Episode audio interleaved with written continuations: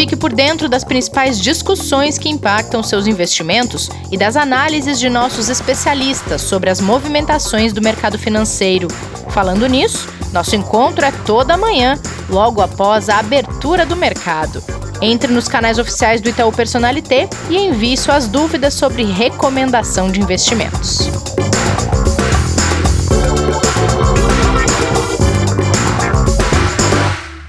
Olá, bem-vindas, bem-vindos ao Investidor em Foco desta quinta-feira, dia 1 de outubro. A gente vai atualizar aqui este vai e vem da Bolsa Brasileira. Vem com a gente porque tem reforço. Trouxemos convidados para explicar toda a oscilação dos últimos meses que vocês têm acompanhado ou no noticiário ou nos próprios investimentos, hein, Kleber? Tudo bem por aí? Tudo bem, Rê. Eu não queria falar nada, não, mas assim, a bolsa subiu por quatro meses seguidos, Rê. De abril a julho, né? E aí, o pessoal veio falar com a gente aqui da corretora faz dois meses. Os últimos dois meses caíram, quero saber deles o que, que aconteceu, viu? E será que a gente tá dando azar, Kleber? espero que não. Acho que não, acho que não. Eles vão ajudar a gente. Eles vão ajudar a gente. Eu espero que sim também, porque se para quem tá acompanhando já é meio tenso, imagina para quem tá investindo na bolsa, né? Tem que ter um pouquinho de, Sem dúvida. de estômago preparado para tanta volatilidade. Kleber, antes da gente chamar os meninos, uh, só queria passar um ponto importante com você, porque essa possibilidade cada vez mais próxima de mais um pacote trilionário nos Estados Unidos tá dando uma garantida nas bolsas nessa semana, hoje inclusive. É, a gente teve mais um dia positivo ontem para as bolsas, né, lá fora. Inclusive a gente sentiu esse reflexo aqui no Brasil também depois dos últimos, dos dois dias anteriores que tinham sido muito ruins, né. Uh, ontem basicamente os números uh, que vieram acima do esperado de geração de empregos formais nos Estados Unidos foi o que ajudou bastante o mercado, além do que você falou, que é a expectativa de aprovação do pacote, que está sendo discutido na casa de 2,2 até 2,4 trilhões de dólares, né?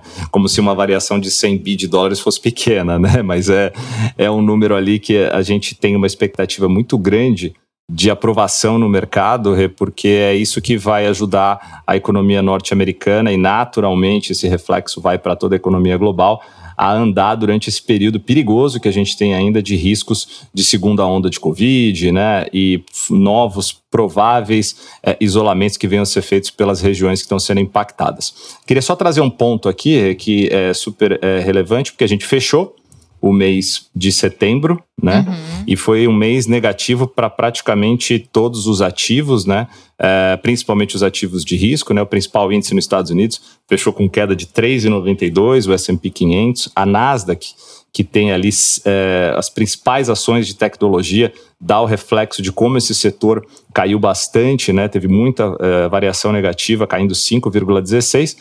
E o nosso Ibovespa, né? Como a gente comentou ali no comecinho, caiu 4,80 no mês, mesmo com a alta de ontem de 1,09, né, pelos impactos também dos problemas locais que a gente vem passando. Certo. E nessa quinta-feira, como é que estão iniciando o, como é que está iniciando o mercado brasileiro? Então, é, a gente está descolado mais uma vez é, do cenário externo, né? Quando a gente olha para o mercado internacional, os futuros nos Estados Unidos vêm puxando para alta, exatamente pela expectativa de aprovação do pacote de estímulos, né?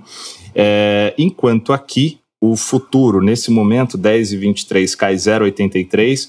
É, o Avista, ainda ali é, em abertura, também vai operando em campo negativo, com uma leve queda.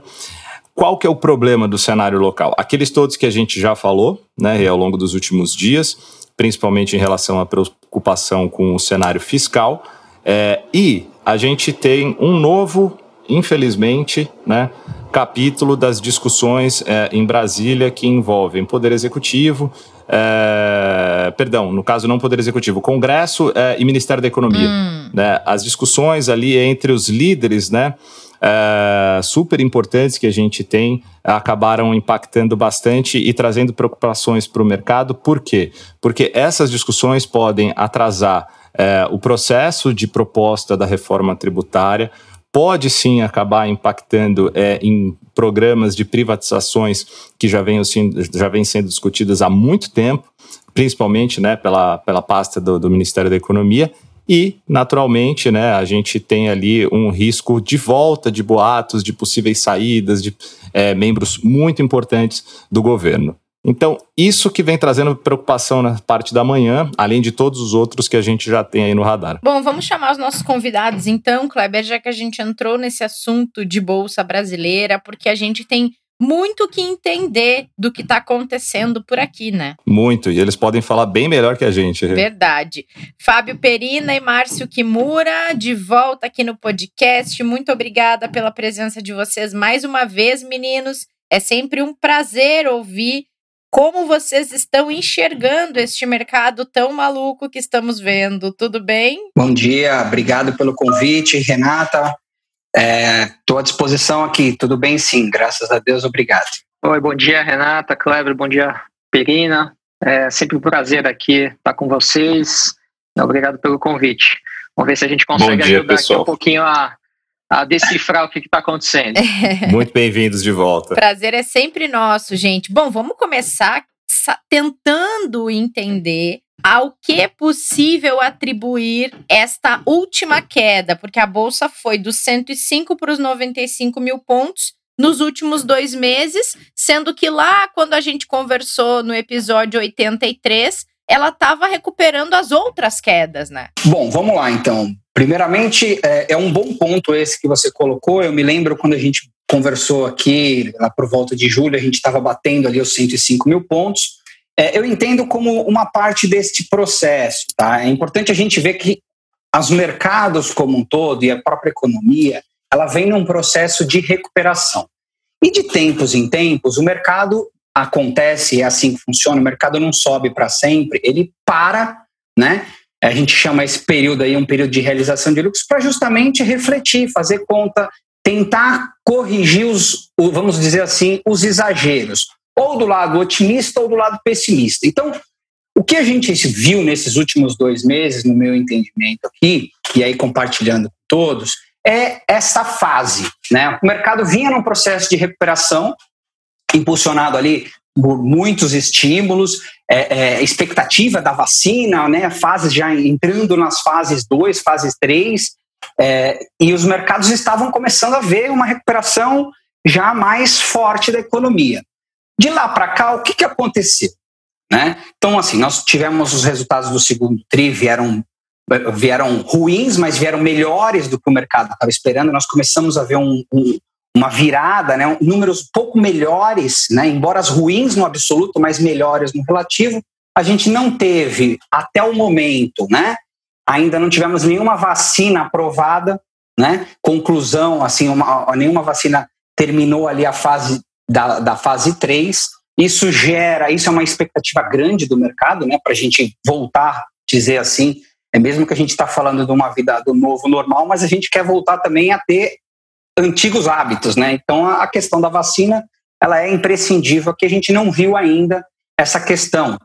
Tivemos também ao longo desse tempo, né, mais recentemente aqui nessa última reunião do Fed, o próprio presidente do Fed colocando a necessidade de mais estímulos que vocês já até comentaram. Então, essa, essa preocupação do Fed também traz um pouco de pé no chão para os investidores, dizendo que, opa, precisamos uhum. mais sustentar.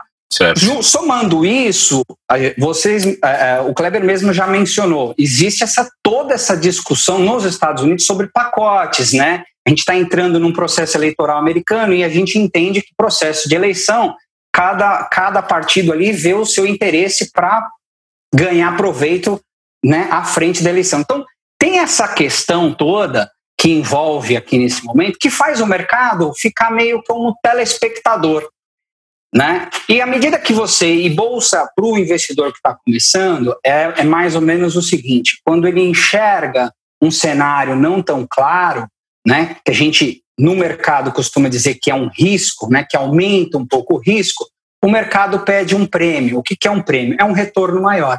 E aí a gente vê um movimento de realização neste momento, que é o que a gente vê, pelo menos da nossa parte de research aqui, é dessa forma que a gente está enxergando e interpretando os movimentos desses últimos dois meses. Eu complementaria aqui o Perina, se vocês me permitem.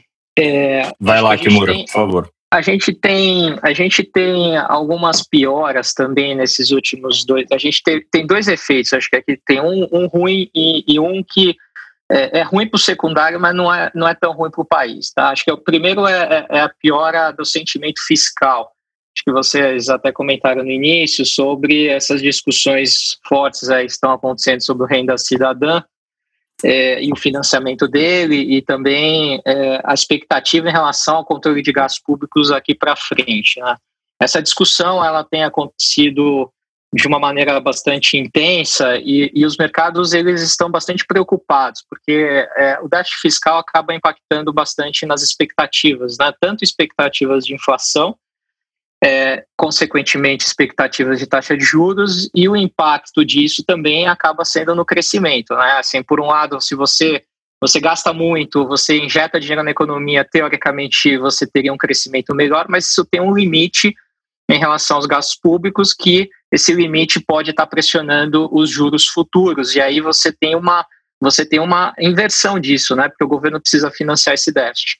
É, e isso aconteceu, né? A gente tem visto nas últimas semanas uma forte inclinação aí da taxa de juros futuras, o que aumenta essa questão das, das, é, do, do, retorno, desse prêmio que o, que o Perina comentou. Então, quanto maior for os juros futuros, mais prêmio né, o mercado vai pedir em relação ao mercado, a, a, o mercado vai pedir em relação à, renda variável.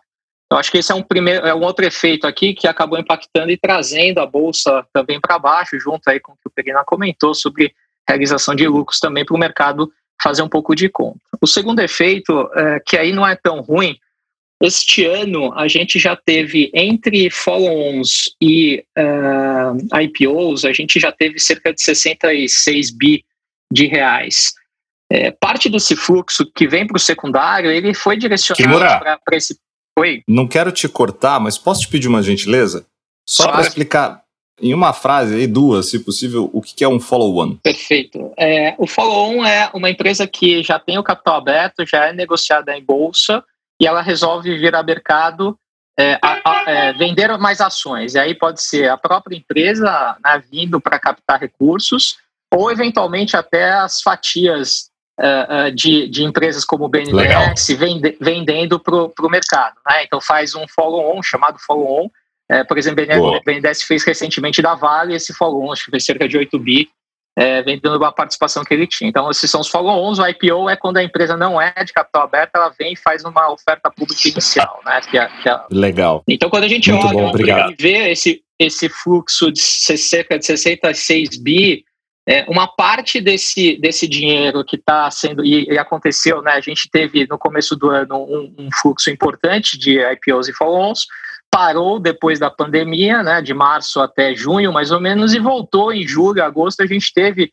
é, voltou a ter é, é, importantes emissões. Isso, então, redireciona esse dinheiro que vem para o secundário, ele vai para o primário. Então, você também, né, a gente tem um monte de problemas, o dinheiro não é infinito, então uma parte do dinheiro que ia ser destinada a comprar no mercado secundário acaba sendo destinada para esses para esse, esse tipo de capital. Então, é, esse também pode ser uma outra justificativa aqui, explicando hum. um pouco por que, que, que o secundário, né, o índice Bovespa, acabou é, tendo essa queda. Legal. Super importante essas explicações e ficou muito claro. E aí, a gente é, fiz até uma brincadeira aqui com vocês né, em relação à última participação, é, mas até para só fazer um parênteses aqui para os nossos ouvintes, os investidores que seguiram as recomendações e as carteiras aí geradas pelo time do Kimura e do Perina é, tiveram ali, um, apesar de um momento também ruim, é claro, né, mas pelo menos o alívio de ter a gestão acompanhando nesse período e alguns até sofreram menos do que estivessem sozinhos ali na bolsa. E a gente pode falar um pouquinho mais depois sobre essas carteiras e esse trabalho, porque lá no episódio 83 a gente falou sobre o comportamento da bolsa, né? E ali a gente tinha né, uma visão que vocês trouxeram para a gente de cautela quer dizer, já dando né, um, uma visão de cenário é, que vinha em forte recuperação, mas que poderia sofrer, e foi o que aconteceu. E agora, qual é a visão que a gente tem desse momento? A Bolsa é, deve recuperar essa queda recente que a gente acompanha? É, a gente deve sofrer um pouco mais? Como que vocês estão enxergando tudo isso? Boa pergunta, Kleber. É, é um bom ponto esse. É, na nossa parte aqui, o cenário estrutural de médio e longo prazo né, que a gente olha para o ano que vem, vamos dizer dessa forma, ele continua ainda mantido. Tá? Claro que foram adicionados novos riscos, alguns outros acontecimentos para a gente mapear, mas vamos dizer assim, a estrutura principal, o vento principal ainda aponta para a mesma direção que a gente apontava para o ano passado. Esse, essa, essa realização que a gente viu faz parte do mercado, então quem está começando agora, é importante ter isso em mente. O mercado não sobe para cima, não sobe direto to, todos os meses, ele tem momentos que ele faz realmente conta, como o próprio Márcio comentou, né? É, é, uh, tem outros eventos. Então, pra, quando a gente olha para frente, a gente vê um compromisso, né? uma taxa de juros baixa por um longo tempo no, no mundo, isso impulsiona atividade, impulsiona mercados. A gente vê cada, cada reunião de Fed, cada reunião de bancos centrais, o compromisso reafirmado de preocupação em promover não só liquidez, mas suporte para o mercado ter essa recuperação. Então a gente continua acreditando, nossa tese aqui é o Ibovespa, nossos números apontam para um Ibovespa em 118 mil pontos para o final do ano que vem, baseado principalmente numa recuperação de lucros por parte de bancos, recuperação de lucros no segmento de commodities também, que são dois segmentos muito fortes, e numa recuperação de doméstico, embora o número é, de, de, lucro do, do, do doméstico, né, da, que a gente divide ali o, o, Ibovespa, ele não é tão representado, não é tão grande como o grupo de bancos e o grupo de commodities, mas a, a elasticidade maior está ali. Tá? Então, é nessa forma que a gente enxerga. E agora, um outro ponto que eu queria também colocar daqui para frente é, começa a ter um. Lembra que eu falei que o mercado começa a fazer conta? Agora, terminamos ontem o terceiro trimestre, vai começar agora os resultados. Então, essa vai ser uma boa oportunidade para o mercado realmente checar se toda a expectativa de recuperação, Legal. Como que ela está sendo feita, se está sendo de uma forma homogênea ou somente né, é, pelas empresas techs, né, as empresas online. Então, essa vai ser um ponto importante e com certeza pode ser um trigger que vai impulsionar o Ibovespa para onde a gente acha que ele tem que ir. Bacana esse ponto, até para a gente fazer o comparativo posterior, né, Perina? É, porque tem um ponto aqui, Renata, que é o seguinte, né? É, nós tivemos uma volatilidade muito grande em termos de PIB no segundo trimestre. E tudo vai depender de como que é a recuperação. Essa é uma crise que é muito no, é nova, ninguém tem, pou, tem poucos dados, porque é uma crise de, de oferta, não é uma crise de demanda. Então a recuperação também, ninguém tem no passado com tanto dinheiro, né? Com tanto dinheiro, os modelos não conseguem precificar. A gente tenta precificar, mas a gente não tem um histórico para tentar ser mais assertivo. Então, é checando mesmo, é dessa forma que a gente enxerga. E eu entendo que a temporada ter, do, do, terceiro tri pode sim ser su, trazer bastante surpresas nesse sentido. Não só a gente já entende que alguns, alguns setores vão melhor, né? já está indo bem, os números mensais a gente já aponta. Mas tem outros que podem surpreender, né? como, por exemplo, começou o CAGED ontem ali, a questão do, do, do, do emprego em serviços né, que começou a recuperar. É uma coisa que já começa a surpreender também positivamente. Legal. É, e, e... Diga, Márcio. Desculpa, Renato. Claro, não Mas só, só para complementar aqui, a gente tem ainda o cenário, nosso cenário base de longo prazo, quando a gente olha né, do nosso time macro, ele é um cenário que as questões fiscais no Brasil, elas, elas estão, estão sob pressão, sim, mas que o cenário base é que a gente vai conseguir resolver esses problemas. Né? A gente vai conseguir equacionar, não vai furar teto de gastos, é, vamos conseguir é, voltar a ter um controle fiscal, é, pelo menos ao longo do tempo, e mostrar para o mercado essa disciplina, que é algo importante até para as curvas, é, para a gente não ter uma pressão inflacionária, uma pressão da taxa de juros de longo prazo. Então, nosso cenário de longo prazo ainda é é, traz esse, esse conforto, vamos dizer assim, apesar das turbulências de curto prazo, o que, né, para o investidor de renda variável, é algo bastante importante. Né? Sempre está olhando aqui a renda variável como um investimento de longo prazo e oscilações elas vão acontecer para cima e para baixo, é, mas a gente se ater aos nossos, né, às nossas percepções e perspectivas em relação a, ao longo prazo e não somente esse curtíssimo onde o mercado dá, dá essas chacoalhadas. É, e se me permite, me permite aqui claro. completar o Kimura, ele, é um ótimo, é um excelente ponto esse que ele levantou, é, que inclusive, por exemplo, nosso time macro, um do, o, o, principal pilar da recuperação da economia, nosso time macro tem uma expectativa, nós estamos ali na banda mais, na banda mais otimista do mercado. A gente tem uma, uma expectativa de PIB para esse ano de menos 4,5%, né? A Focus chegou a bater 7, 6,5 aí em meados de junho e julho, agora já está convergindo para o nosso número.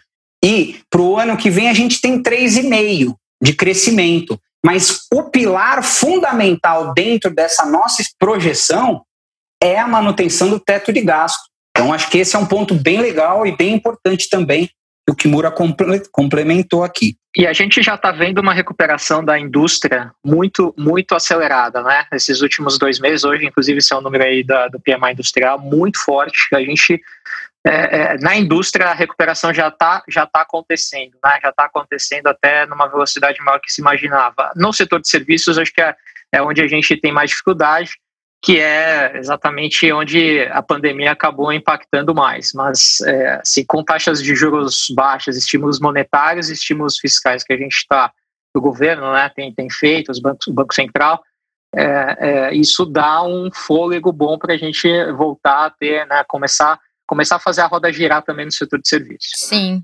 Não, é muito importante isso que vocês falaram do longo prazo, porque a recomendação que o Itaú faz, o Kleber pode me corrigir, mas é sempre para olhar a renda variável no longo prazo, né, Kleber?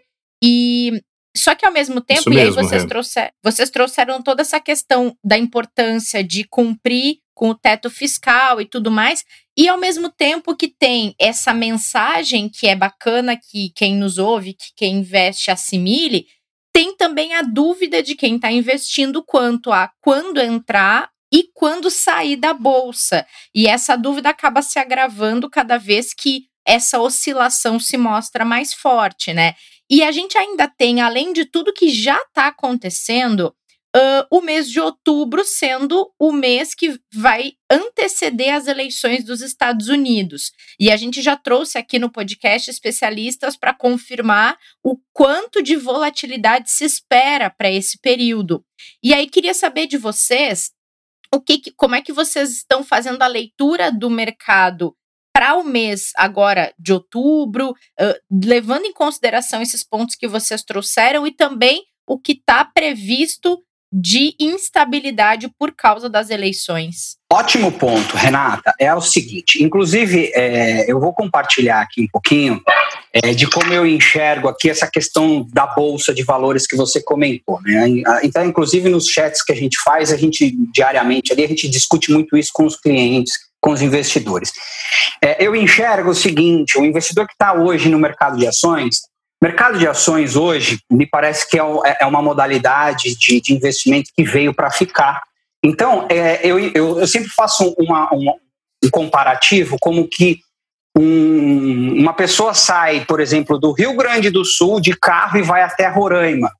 Né? E aí ele passa nessa estrada e ele, ele, vai, ele vai de carro e ao longo desse, desse percurso todo, ele não vai ser feito em uma ou duas horas, vai passar por alguns dias, ele vai pegar estradas é, é, excelentes, vai passar, como o Brasil é extenso, ele vai passar provavelmente ali momentos com neblina, momentos com estrada sinuosa, momentos com estrada com chuva, é, momentos com céu claro e pistas excelentes que ele pode desenvolver uma boa velocidade.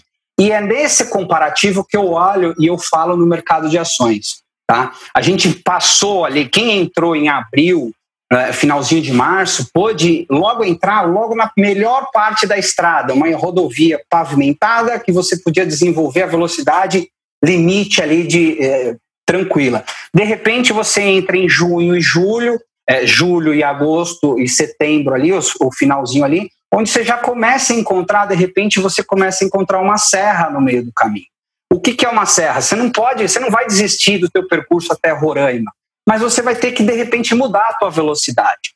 E é esse é o momento que a gente enxerga no, no momento no mercado de ações. A gente enxerga um cenário que o investidor precisa ficar um pouco preocupado, mas é um momento que vai trazer aqui eleições americanas traz volatilidade, né? Isso é uma coisa que a gente tinha falado lá. Agora nós estamos na reta final. Terça-feira começou os debates e vão ter mais, vão ter mais é, é, é, anúncios. É, vai ser mais fechado agora. A gente tem essa espera por pacotes, porque o mercado anseia, né? O mercado é, nesse ponto assim ele, ele gosta das coisas resolvidas mais claras. Quanto mais fica demorando, né? Isso faz parte do Congresso. O mercado muitas vezes não entende. Então, fica mais incertezas, o mercado fica ali é, é, parado. A gente tem a questão ainda, né, que é um ponto importante a gente falar, questão do Covid contra a vacina. Né? A gente viu alguns números de novos casos de Covid é, é despertar ao longo do, de, desse mês aí, que passou de setembro na Europa, traz uma preocupação, principalmente enquanto nós não temos uma vacina né, que a gente sabe que está próximo de ter, mas ainda nós não temos. E para finalizar a minha parte aqui, já só lembrando, e só para numerar aqui o que o próprio Kimura comentou já, questão do, do, da questão fiscal, né, é, é uma coisa que é uma preocupação nova, mas ela é importante, imprescindível, e a questão de inflação. Né? Recentemente a gente viu ali o, o preço do arroz, está todo mundo comentando. Então, isso traz uma certa uh, incerteza se a inflação perdeu o controle do Banco Central talvez ter que subir a taxa de juros mais cedo, né? Ter que fazer movimentos mais cedo nisso daí. Num primeiro momento, a gente, como é, é importante a gente trabalhar, o cenário que a gente tem nos parece que a inflação é, é, é ainda está sob controle, olhando lá para frente. Eu diria aqui, é, mais importante do que nunca nesses momentos é nós olharmos as alocações e os investidores pensarem no longo prazo. É, no longo prazo e, e, e principalmente também é, olhar o perfil do investidor. Quando a gente tem essa volatilidade toda, é, o, o investidor ele pode ficar naquela dúvida de ah, está mudando o cenário, então, acho que a gente tem que, tem que combinar essas, essas duas, duas questões. Então, a primeira é olhar o longo prazo. Né? A gente tem ouvido e eu tenho lido muitas coisas sobre um aumento significativo de clientes querendo fazer operações de day trade. É, né, aumenta a volatilidade, ou seja, aumenta a oscilação dos preços, vamos, vamos fazer day trade porque tem oportunidade para ganhar dinheiro. Sem dúvida que tem, mas também tem para perder muito dinheiro. E o day trade ele acaba sendo algo muito é, você, você depende muito de fluxo, muito mais de fluxo, né, do que efetivamente. Muito perigoso, né, Kimura? Muito perigoso. Você depende de coisas do intraday, né, notícias específicas é, é, e fluxos específicos que, assim, a gente tem, tem muito pouco controle. É, não que a gente tenha muito controle sobre o cenário, mas a gente consegue, pelo menos, quando a gente olha para um horizonte maior, a gente consegue traçar cenários bases, e é isso que o, que o Fábio comentou sobre essa viagem. Essa viagem vai ter percalços, vai ter, vão ter volatilidade, vão ter oscilações, mas quando a gente olha o cenário base, o cenário base não mudou, continua sendo uma oportunidade, né? E, e, principalmente quando a gente olha o nível de taxa de juros que a gente está tá vendo agora e tem perspectivas de que se mantenha abaixo. O segundo ponto, é, é muito importante que o investidor olhe o seu perfil, seja a sua capacidade financeira, seja a sua disposição de assumir risco. É, por que, que eu falo dessas duas questões? A capacidade, às vezes o investidor até tem disposição de assumir risco, mas não tem capacidade. Então, a questão de você ter uma, uma, uma reserva de emergência para períodos difíceis é, é, muito importante que o investidor tenha é, isso para que ele não, né, não tenha dificuldades, porque eventualmente o mercado de renda variável, se ele colocar todo o dinheiro dele lá, pode ter que sair com prejuízo.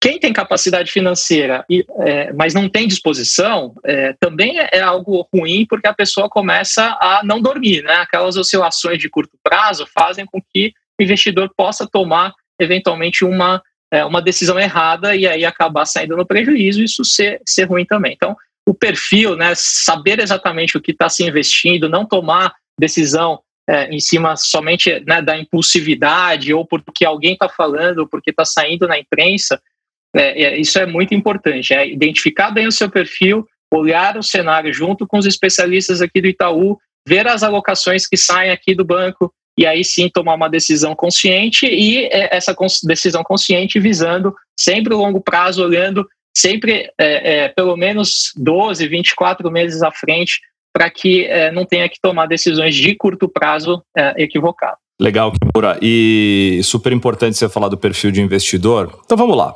Vamos falar com aquele investidor que já sabe seu perfil, que quer fazer ou que já está fazendo né, as aplicações em ações é, e que tem exatamente um objetivo, é, seja de longo prazo ou mesmo uma estratégia determinada é, para a renda variável. Ele quer saber a prática, então, agora de vocês, depois de tudo isso que vocês passaram para a gente. Como que vocês estão posicionados e o que, que vocês podem, então, sugerir agora para o investidor que quer entrar, que quer se posicionar, que quer calibrar a carteira atual de ações? Vamos lá, então, Kleber. Bom, é, com base na, no, no que eu acabei de comentar ali, com relação à nossa expectativa de mercado, tá? Olhando para frente, olhando para o ano que vem, a gente até mencionou que a parte de é, a parte de doméstico, né? É a gente, aonde a gente vê a maior elasticidade, que foi principalmente ali a parte mais afetada, né?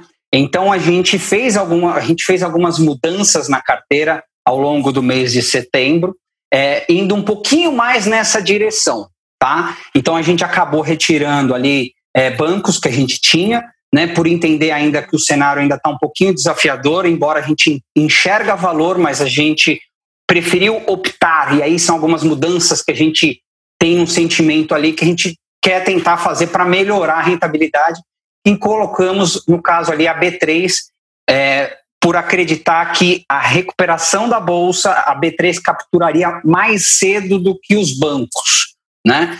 É, então a gente acabou fazendo esse, é, é, essa questão e colocando também, a gente acabou retirando a, as ações da BR Distribuidora, mais no sentido ali de colocar lucro no bolso, e incluímos também as ações da Sabesp por esse tema de privatização que está aí é, é, é, em pauta pós a, a MP do saneamento. E na Já está há algum tempo, né, Perina? Exatamente. E, e tem essa Legal. questão do doméstico que a gente continua posicionado com B3, vamos falar assim, adicionamos mais essa parte. É, questão, a, a Lojas Renner a gente continua, que vai capturar aqui, principalmente na, no nosso entendimento, né, a partir do momento que começar a questão das vacinas, né, que as pessoas vão se sentir mais confortáveis. É claro que não é, existe sempre a dúvida se vão ser todas ou não, mas é, é, é razoável imaginar que vai aumentar o fluxo de shopping. Se vai voltar para o nível pré-crise, são outras coisas, mas que vai aumentar, com certeza isso vai. E a gente mantém ali o setor de construção civil com o Exetec, que é uma empresa premium, e a gente enxerga que o setor de construção civil, os dados mesmos mostram que está vindo muito forte. Então, esse é o segmento doméstico. E para finalizar a parte ali de commodities, a gente continua ali com JBS, que é uma empresa que vem, está passando por um momento excepcional. O resultado do segundo TRI foi, foi recorde, é, impulsionado ali por carnes, por uma demanda de carne ali maior ali por conta da China, então os preços acabaram é, subindo bastante. E o dólar é, nesses níveis aí, por ser uma exportadora, né, e, e em boa parte ali é, ser parte externa, ajuda nessa questão. Então, dessa forma, nós estamos é, posicionados. A carteira, nós publicamos ontem ali o fechamento, a gente está conseguindo entregar um pouco à frente do Ibovespa, né? Não conseguimos ainda é, abrir vantagem, mas é aquilo que eu falei. É, é, eu enxergo bolsa de valores e compartilho muito isso com os clientes que é, é pouquinho por pouquinho, né? É, dificilmente nós vamos ter um mês que a gente vai abrir 6, 7, 8% da bolsa. Não, é todo mês a gente vai abrindo um pouquinho, abrir um, abrir dois, aí tem mês que volta um pouquinho, e assim ao longo do tempo a gente vai passando e vai abrindo vantagem. O que eu só queria deixar claro aqui, é, até para tranquilizar um pouco quem está passando por esse momento, a gente falou agora dos riscos né, que tem agora nesse mês de outubro. Mas quando a gente olha, e eu não vou num cenário mais longe, tá? Por que, que ainda a gente não tomou uma posição de diferente de mudar a carteira para uma carteira mais defensiva, etc. Veja só, nós falamos aqui da questão da vacina, que não tem uma vacina. Mas se nós pensarmos para o dia 30 de dezembro, para o último dia do ano, é razoável, pelos noticiários que a gente vem acompanhando, que teremos já uma vacina anunciada. Não quer dizer que nós teremos uma vacina já é, imunizando toda a população. Mas você já tem uma notícia positiva com relação a isso que já traz mais claridade assim para o cenário, né? Você tem provavelmente também, e essa é a nossa expectativa, de pacotes do estímulo, esse pacote que está sendo negociado ali no governo americano, no Congresso, já seja aprovado. E com certeza nós teremos eleições americanas já definidas e já com o, o, o novo presidente dos Estados Unidos. Então, provavelmente, quando a gente olha já para dezembro, eu não estou nem falando já para o final de 2021, mas quando a gente olha para começo de 2021, podemos dizer dessa forma, a gente já enxerga um mercado, claro, lá na frente nós vamos ter outras discussões, mas o que nos aflige neste momento provavelmente já vai estar superado. Legal. É, eu, eu diria que importante também para o investidor que está querendo entrar nesse momento, eventualmente movimentar dentro do mercado de ações, é, olhar, é, adequar o perfil dele aos produtos que nós temos aqui na, na corretora. Né? Então, nós temos esse, essa, é, essa carteira que o Perina comentou, que é a Top 5, é uma carteira mais de swing trade para aqueles clientes que estão procurando oportunidades de curto, médio, médio prazo, né, assim, o objetivo da carteira em si é um objetivo de longo prazo, como a gente comentou, mas é uma carteira onde faz algumas movimentações tentando capturar algumas oportunidades de curto prazo também. Mas a gente tem aqui carteiras de dividendos, por exemplo, como a gente está no nível né, muito, muito baixo aqui das taxas de juros, muitas empresas estão pagando dividendos com taxas acima aí do que, do que paga a própria renda fixa. Né? A gente tem, são, são geralmente empresas grandes geradoras de caixa, com margens altas, então são empresas que teoricamente têm um pouco menos de, de volatilidade. É, a gente, para aquele cliente que, pelo contrário, eu quero, eu quero estar mais no curto prazo, fazer operações né, de, de, de uma movimentação maior, temos a carteira do grafista, temos as oportunidades de investimentos. Para aquele outro investidor que visa muito longo prazo, que não quer grandes movimentações, que está procurando aquela joia da coroa, que ainda é uma pequena empresa né, que tem uma chance grande de virar uma grande empresa no longuíssimo prazo, a gente tem a carteira de small caps, né? Esse aqui é, uma, é um perfil bem mais específico, mas também temos oportunidades. Então, aqui o, o ideal é sempre o investidor estar olhando o que, que é adequado para ele, qual que é o objetivo daquele investimento dele, qual que é o horizonte de tempo, qual que é o seu perfil para adequar o, o, produto correto né, para o seu é, para sua demanda, para sua necessidade. Muito bom, gente. Bom, já que o Kleber fez as vezes do investidor que está decidido a entrar na bolsa e pediu para vocês trazerem a recomendação, vou aqui para a gente caminhar para o fim do nosso episódio, fazer as vezes de quem está na dúvida. E aí a minha pergunta é: mesmo com essas quedas todas, essa volatilidade, oscilação e tudo mais que a gente já falou aqui no episódio, para quem ainda tem dúvida e tem perfil Renda variável continua sendo importante e necessária para a carteira no longo prazo? Vamos lá, Renata. É, é, um bom ponto esse, e aí eu trouxe aqui para a gente discutir e até compartilhar com todos é uma expectativa, né? Claro, expectativa. É, o mercado ele é dinâmico, tudo pode mudar, né? Mas o que a gente tem hoje, tá? É, nossa equipe econômica, quando a gente olha para a Selic, tá? quando a gente olha para a Selic e nossa expectativa, por exemplo, para os próximos três anos, vamos falar, porque eu vou, vou já assumir que a gente já está próximo aqui, já finalizando 2020, tá? Então, é, é, um, é um retorno muito baixo, né? Se mesmo nós compararmos ali com inflação e tudo mais, os juros próximos a zero, é, ou rodando ali na casa entre 1% e 1,5%, não passa muito disso. Então, por exemplo, para o final deste ano, nós estaríamos trabalhando aqui ainda, nós mantemos uma taxa de juros em 2%, que praticamente é juros real zero ou até negativo né, ao longo deste ano. É, 2021, a gente já espera que um Banco Central comece a fazer alguns aumentos na taxa de juros. Então, ele traria ali para o final de 2021 em 3%. Mas mesmo assim, a inflação rodando ali por volta de 3, 3 e pouco. Então, Repara que continua nos juros praticamente juros baixos, juros real zero, ou próximo disso. É, 2022, nosso time macro projetaria mais uma alta ao longo do ano, levando ali para 3,5.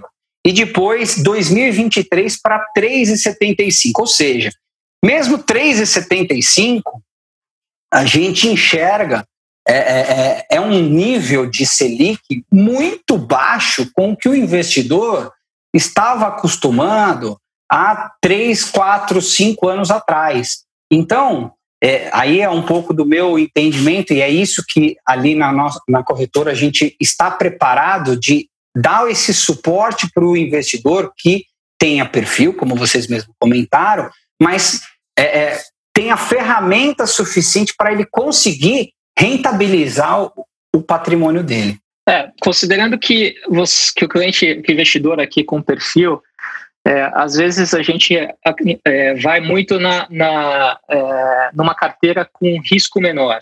Não necessariamente a carteira que tenha o menor risco é a carteira que te dá a melhor relação risco-retorno.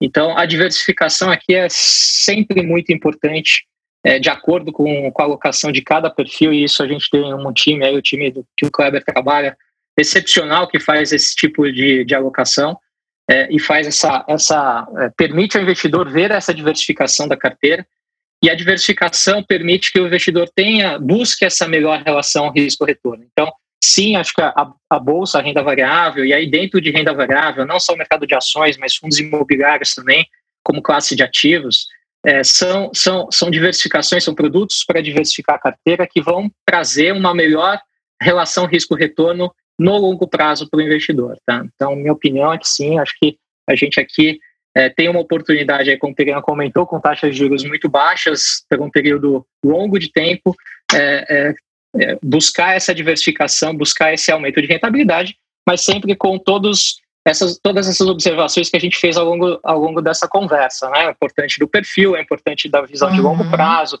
de não se não tomar decisões é, com impulsividade, né? tomar muito cuidado com as operações que queira fazer de, de day trade ou de curtíssimo prazo, porque isso também pode gerar é, experiências muito negativas. Maravilha, gente. É sempre Maravilha. É sempre muito útil, né, Kleber, quando eles vêm aqui. Não, eu tô anotando aqui, episódio 127, hoje é dia 1 de outubro. Perina e Maris falaram que bolsa daqui em diante é para cima, foi isso que eles falaram, né? Vamos voltar no final aqui ali em novembro. É, eu tô pegando aqui que é para comprar as ações que ele recomendou aqui para minha carteira.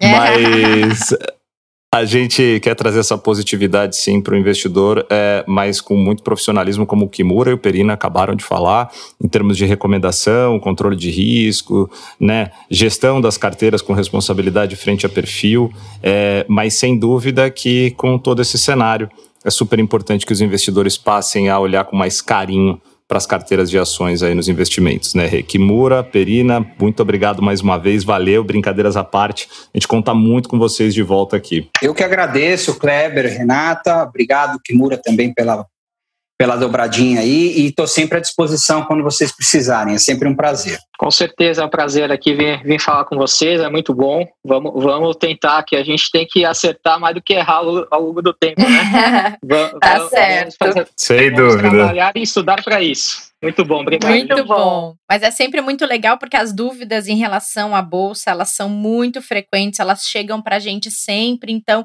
trazer da forma que vocês trazem de uma maneira muito didática é sempre muito importante. E antes da gente encerrar, eu quero dividir uma coisa muito legal com vocês que eu acabei de ver, que a gente tem um acompanhamento é, muito próximo dos dados das publicações dos nossos episódios do podcast. A Verô e o Lucas, que trabalham com a gente aqui no bastidor, estão sempre de olho no comportamento de vocês que nos ouvem. Estão gostando? Se não estão gostando, qual é o episódio que está sendo mais acessado e por aí vai. E a gente recebeu um desses relatórios agorinha e está mostrando que a gente já foi ouvido mais de 250 mil vezes nas plataformas. Claro que somos diários, estamos no episódio 127, mas já tivemos mais de 250 mil plays nesses meses de podcast. A gente começou em 1 de abril, temos cinco meses, quase seis, não, seis meses de podcast já.